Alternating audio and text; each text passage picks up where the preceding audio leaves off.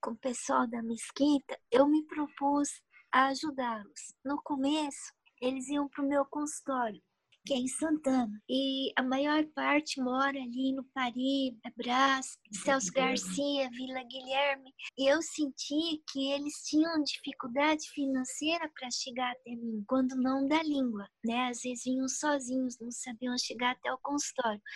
Muitas vezes, enquanto eu ainda trabalhava no posto, eu pedia para eles virem no final do expediente, porque daí eu já dava carona até o metrô, até o Paris, até o Brás, né? Então eles vinham paupérrimos nessas regiões. Na maioria, os sírios vinham com família constituída. O poder aquisitivo lá na Síria de, dos refugiados era bem melhor. A guerra destruiu.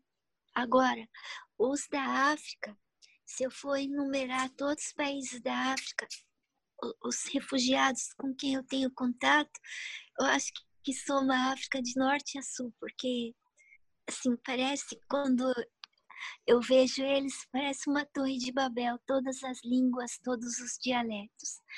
Então, para facilitar a vida deles, depois que eu me aposentei, eu comecei a atendê-los na mesquita do Paris tá? Eles me reservaram uma, uma sala, tem uma maca que eu levei do consultório e eu levo é, remédios de amostra grátis que eu ganho, né? Ganho bastante. Então eu comecei a atendê-los depois de eu fazer o meu consultório particular, eu comecei a atender os refugiados lá.